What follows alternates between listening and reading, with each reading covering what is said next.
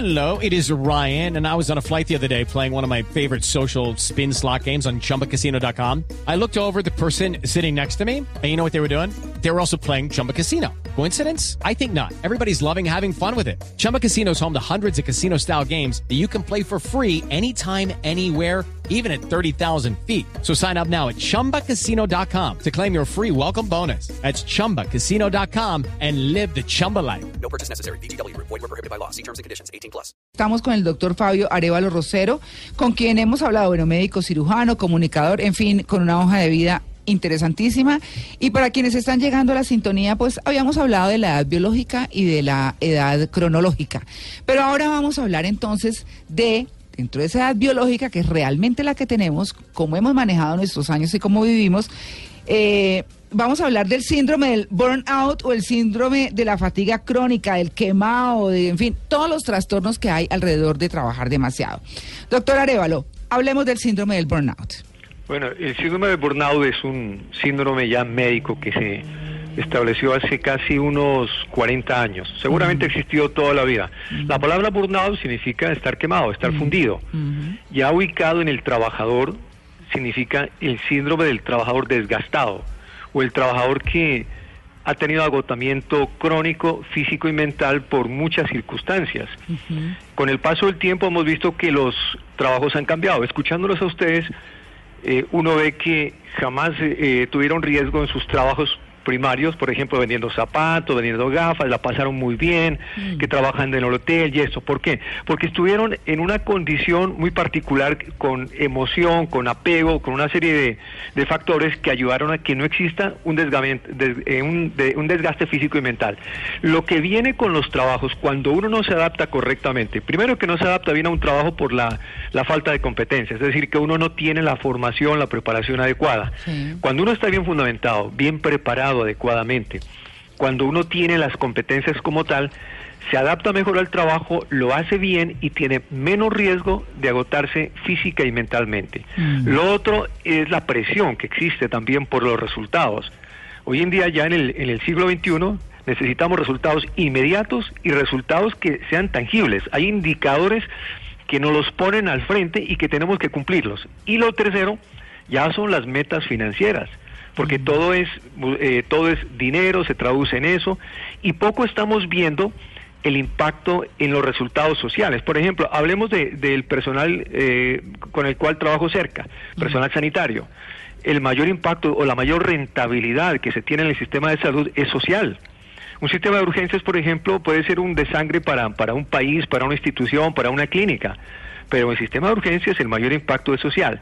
Y eso es lo que a veces no se miran eh, en las empresas, no miran los jefes, no miran eh, quienes están eh, dirigiendo, coordinando ese impacto. Y nos hemos centralizado exclusivamente en el impacto de resultados, en el impacto financiero, y eso está causando una presión extraordinaria en la mayoría de trabajadores con unos cambios en el comportamiento, alterando su función emocional, y esto, María Clara lo sabe muy bien, esto produce eh, una somatización. Sí. La somatización significa que los cambios emocionales los incorporamos ya como cambios netamente corporales, cambios físicos que se manifiestan de diversas maneras, con dolores, con limitaciones para la movilidad, con alteraciones para el sueño, que no solamente la alteración del sueño es un estado, un déficit de, eh, de alteración mental, sino también es físico.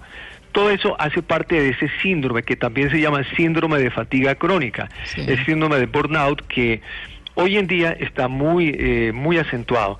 Los japoneses le llamaron hace 10 o 10 o 8 años el síndrome de BlackBerry, cuando estaban presionados Ah, con sí. el mismo, la moda del teléfono BlackBerry y estas cosas, y se reportaron muchos casos de personas que trabajaron, trabajaron hasta morir y lo otro, lo que es más grave de todo, muchos suicidios por la presión en el trabajo. De allí que el síndrome del burnout, hoy tenemos que tratarlo muy bien, enfocarlo bien y, bu- y buscar las estrategias para que tengamos menos desgaste y de alguna manera mejor bienestar para el trabajador y que eso se traduzca en una productividad realmente eficiente. Doctor Arevalo, usted está llegando justo al punto de la consulta que estamos haciendo hoy con nuestros oyentes. Les estamos preguntando qué es lo más difícil de trabajar en Colombia, sobre la base de que aquí, aparte de que es muy difícil conseguir un puesto de trabajo, muchas veces resulta más difícil trabajar porque los ambientes laborales suelen ser eléctricos, difíciles, conflictivos, con grandes luchas por el poder, etcétera. ¿Usted qué opinión tiene de la calidad del ambiente laboral que hay en Colombia?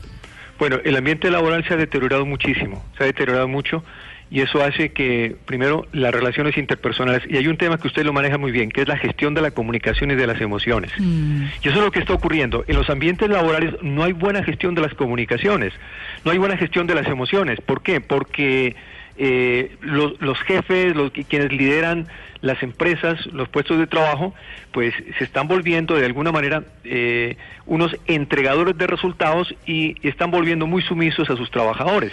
Y se Negreros y tiranos. Exactamente, es eso. Mm. Sí, y esto hace que, por más que las empresas sean, yo escuchaba una, una entrevista que había por allí sobre un, sobre un medio de comunicación donde una de las cosas que van a mejorar es esto y esto para mejorar sus resultados y precisamente eso es lo que hay que intervenir. No hay un ambiente laboral adecuado, tenemos que propender porque las relaciones interpersonales, no solamente entre los mismos compañeros de trabajo, sino también con sus jefes, jefes con subordinados logren mejorar para que haya mejores canales de comunicación y sepamos a dónde tenemos que apuntarle entre todos. Porque a veces una cosa piensa el jefe y otra cosa hace el trabajador. El jefe está pensando en unos indicadores X y el trabajador no tiene ni idea de lo que el jefe está pidiendo. De allí que ese ambiente de trabajo se ha deteriorado de forma extraordinaria. Miren, entran buenos trabajadores, buenos profesionales a tantas empresas y al mes ya quieren renunciar, Sí. quieren irse a otro lado. Y lo malo es que pasan y, y seguramente van a otro lado donde les va igual o a veces hasta peor. Claro. Pero vemos empresas, por ejemplo, donde tal vez haya más riesgos, por ejemplo, el personal sanitario, el personal, o sea, me, me refiero a médicos que trabajan, eh, a enfermeras, quienes trabajamos en el sistema de salud.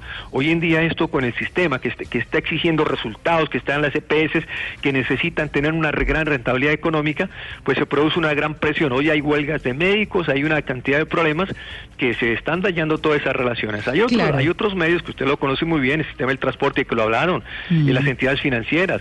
Todo eso tiene riesgo, pero en términos generales todos los ambientes laborales están contaminados por la falta de una buena gestión de las comunicaciones y de unas buenas relaciones interpersonales.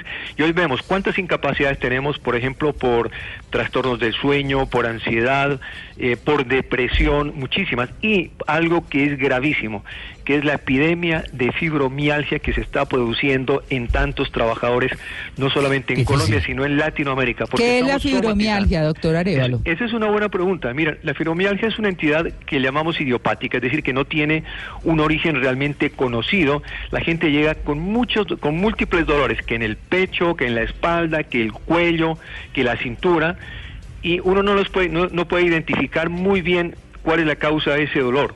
Y son dolores que son casi intratables. Hoy en día existen eh, agremiaciones internacionales de la fibromialgia Mm. y una de las principales causas que estamos viendo es justamente es el síndrome de burnout, el síndrome de estar quemado.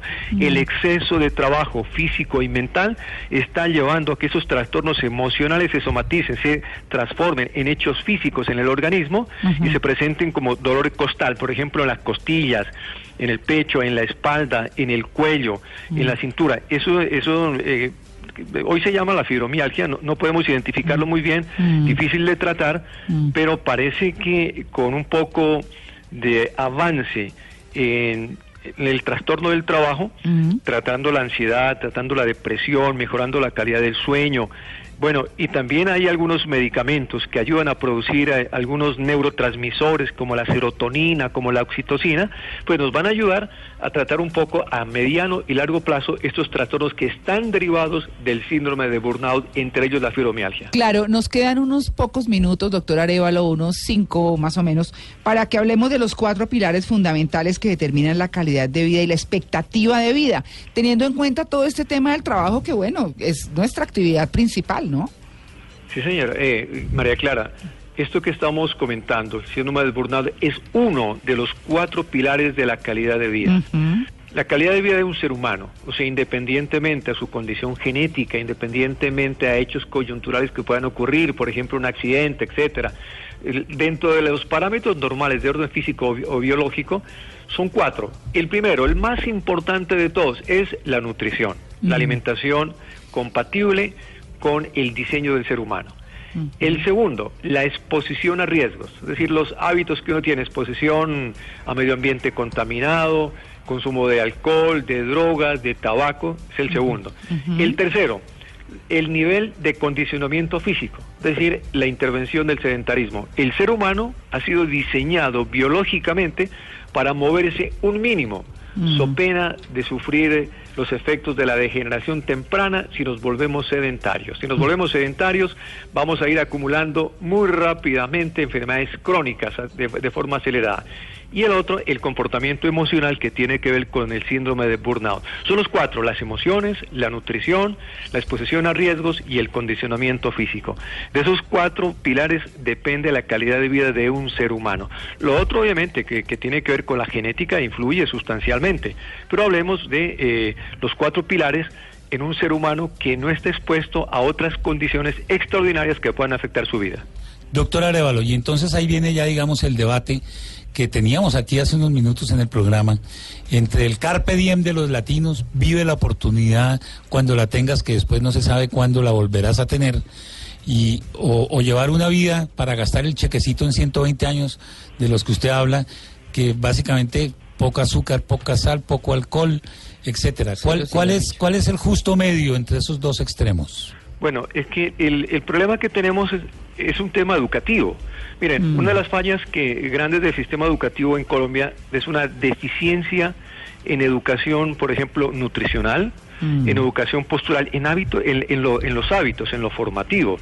Si nosotros de- desde niños nos empiezan a mostrar realmente qué es lo bueno para construir una vida productiva, una vida eficaz, eh, por decir algo, eh, mm, a un niño no le damos gaseosas durante sus primeros años de vida y llegamos a los 8 o 9 años y le damos por primera vez una gaseosa de color oscuro, pues seguramente el niño va, va- le va a dar náuseas.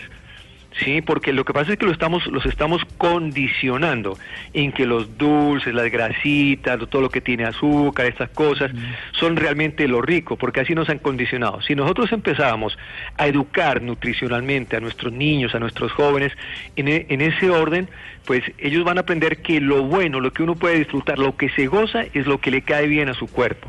Y creo que tenemos que empezar por allí. Difícilmente el otro día estaba en una reunión, incluso con, con médicos y con personalidades de salud, y hoy todo el mundo alega que es muy difícil de cambiar, por ejemplo, los hábitos alimenticios porque Sí. hemos sido criados con X o Y culturas y eso es difícil. No creo que sea difícil. Yo creo que si culturalmente nos educamos, nos transformamos, empezamos a ver que lo bueno, lo bueno, lo, lo bueno, lo que le hace bien a nuestro organismo, lo que no lo podemos gozar, lo que lo podemos disfrutar. Porque a veces creemos que, que comer bien, eh, que comer dulce, que comer con grasita y esto, parece que si no lo hacemos nos estamos perdiendo de algo extraordinario. Y no es cierto. Alguna vez me decía, recuerdo hace unos años un compañero de trabajo le decía que íbamos, a mí me gusta mucho la fiesta, me gusta bailar y esto, pero no me tomó una sola gota de alcohol, cero. Y mi compañero me decía, bueno, ¿y cuál es tu diversión? Imagínense. Uno Bailar. puede aprender a divertirse Claro. sin emborracharse, sin, sin embriagarse, sin drogarse. Miren, hay una cosa bien interesante que lograron probar los, los islandeses, que son extraordinarios. Sí. Hace poco lograron demostrar mediante una- un proceso de investigación en la práctica en que la música bonita, la música buena que le llega a los jóvenes como es debido, puede reemplazar el efecto de las drogas. ¿Ah, sí? Imagínense ustedes, en el cerebro. Ah. Por lo tanto, existen alternativas para que realmente podamos gozarnos la vida saludablemente, la vida bien, con, con sentido, pues con cosas buenas, cosas que no le van a hacer daño a su organismo, que no nos van a acabar en poquito tiempo. Miren lo que está ocurriendo, cuántos famosos, eh, eh, valiosos, llenos de poder, llenos de todo lo que ustedes quieren, mueren tempranamente. En cambio otros, mire, estoy viendo por ahí hay un atleta de 102 años, una, una atleta, hay un ciclista de 105 años, Uy. en bastante buen estado relativamente, lo que decía María Clara hace rato. Uy. Pasamos de los, pasa la gente que pasa de los 80, está muy deteriorada, Claro. muy acabada, y en esas circunstancias, diríamos uno así pragmáticamente, no valdría la pena vivir. Pero si nos portamos bien en edades medianamente tempranas, les apuesto a que se llegue a los 80, a los 90 años y usted va a estar en condiciones incluso de correr al menos un medio maratón, unos 21 kilómetros sin tanto problema. Obviamente que aquí no se exigen marcas, se exige que usted la pase bien, la pase rico, que se la goce, que se la disfrute. Cuando uno empieza a entender estas cosas, realmente uno ve que lo que es bueno para su organismo es lo que uno más se va a gozar. En última instancia, esto es un factor netamente cultural que puede ser totalmente manejable. Es que me parece que eh, sí, lo que se resume acá es hay que tener una buena actividad física, una nutrición equilibrada que nos prepare física y mentalmente para que el trabajo no nos reste esos años de vida que debiéramos disfrutar y no nos más, no nos termine masacrando. Claro que eso no lo pone a salvo del tema eh, que, él, que él mismo dijo ahora Mm. aquí genético. Más sí, esa es otra cosa. Y también la Claro, exposición a riesgos, que es la contaminación y demás. Hay muchas cosas. Bueno, hay muchas, pero por lo menos lo que dependa de uno, pues hacerlo bien, ¿cierto? Doctor Fabio Arevalo, muchas gracias por su atención con el Blue Jeans de Blue Radio. Los vamos, lo volveremos a invitar otro día. María Clara y los compañeros, muchísimas gracias, un gran abrazo para ustedes y especialmente para los oyentes, los oyentes tra- trabajadores. Sí. Y el mensaje es que realmente reflexionemos sobre esto y si mejoramos la comunicación, si somos más asertivos con, as- con seguridad, vamos a tener menos riesgo de que el síndrome de burnout nos acose tan tempranamente y que podamos tener una edad, una vida productiva y con sentido de vida, como lo dijo alguna vez Víctor Frank. Muchas gracias. Gracias a usted.